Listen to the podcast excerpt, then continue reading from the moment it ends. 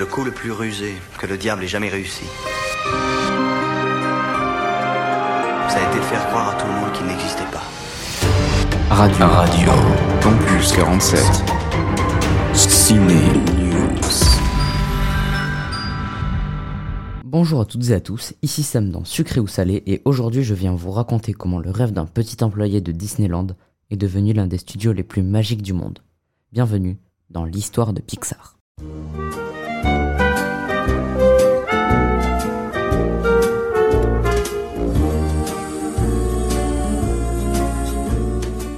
Tout commence dans les années 70 avec un mec du nom de John Lasseter, un employé du parc Disneyland et passionné de dessin.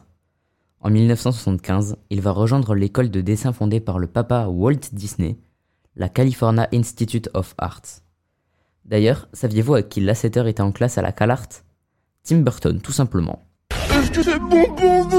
Pendant son cursus, il réalise deux courts-métrages et va gagner tout simplement deux Oscars du court-métrage étudiant. L'histoire se poursuit en 1979 où cet énorme taré de Disney qu'est John va intégrer l'équipe d'animation de Disney.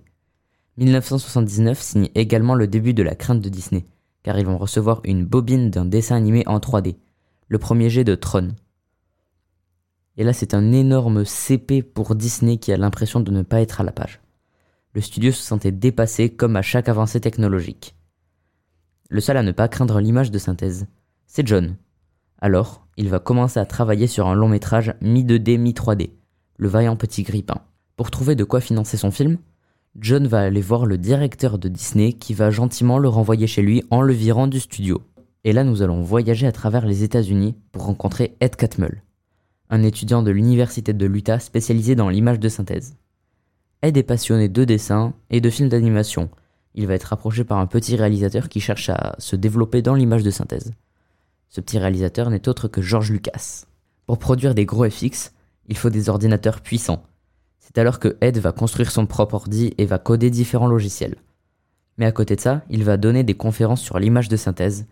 Et un jour, dans le public, se trouve un certain John Lasseter.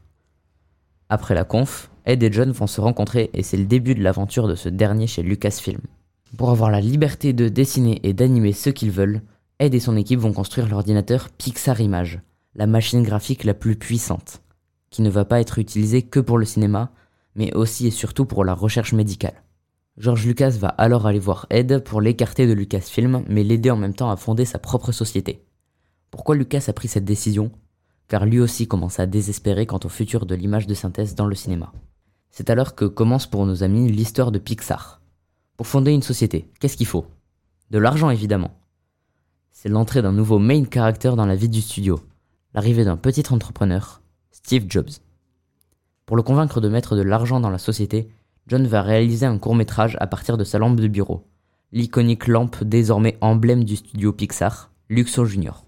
En 1987, Luxo Junior devient le premier film en images de synthèse nommé aux Oscars. Deux ans plus tard, Pixar fait son retour aux Oscars avec Teen Toy, l'ancêtre de Toy Story. Avant de réaliser leur premier long métrage, Pixar va essentiellement faire de la publicité et développer des logiciels pour aider les studios à se mettre à la 3D, mais malheureusement Pixar n'était pas rentable. Alors, pour faire rentrer un peu d'argent, John Lasseter va aller voir le nouveau boss de Disney pour lui proposer d'acheter des courts-métrages à Pixar. Commencent les négociations pour savoir quoi réaliser, et cet échange va se conclure sur le début d'un long métrage, Toy Story. La grande et unique règle imposée par Lasseter pour Toy Story, c'est Tom Hanks, l'acteur du moment de John. Maman disait toujours la vie, c'est comme une boîte de chocolat. Tom va s'éclater à doubler un personnage, ce qu'il n'avait jamais fait auparavant. Les ordinateurs vont chauffer pendant des mois et des mois, et en 1995, c'est la consécration. Pixar sort son premier long métrage, validé par tout le monde, et signe ainsi le début de l'image de synthèse dans le cinéma. Après un premier succès, il en faut un second. Mille une patte, qui va donner un nouveau défi au studio, développer toute une fourmilière. Et ça va être la devise de Pixar, Toujours faire mieux. C'est le stress du succès des films d'avant. Pour conclure sur cette fabuleuse histoire, Disney va racheter Pixar à Steve Jobs et John Lasseter deviendra directeur artistique de Pixar, de Disney et des parcs Disney, le même dans lequel il travaillait des décennies auparavant. Depuis, Pixar nous a pondu des merveilles.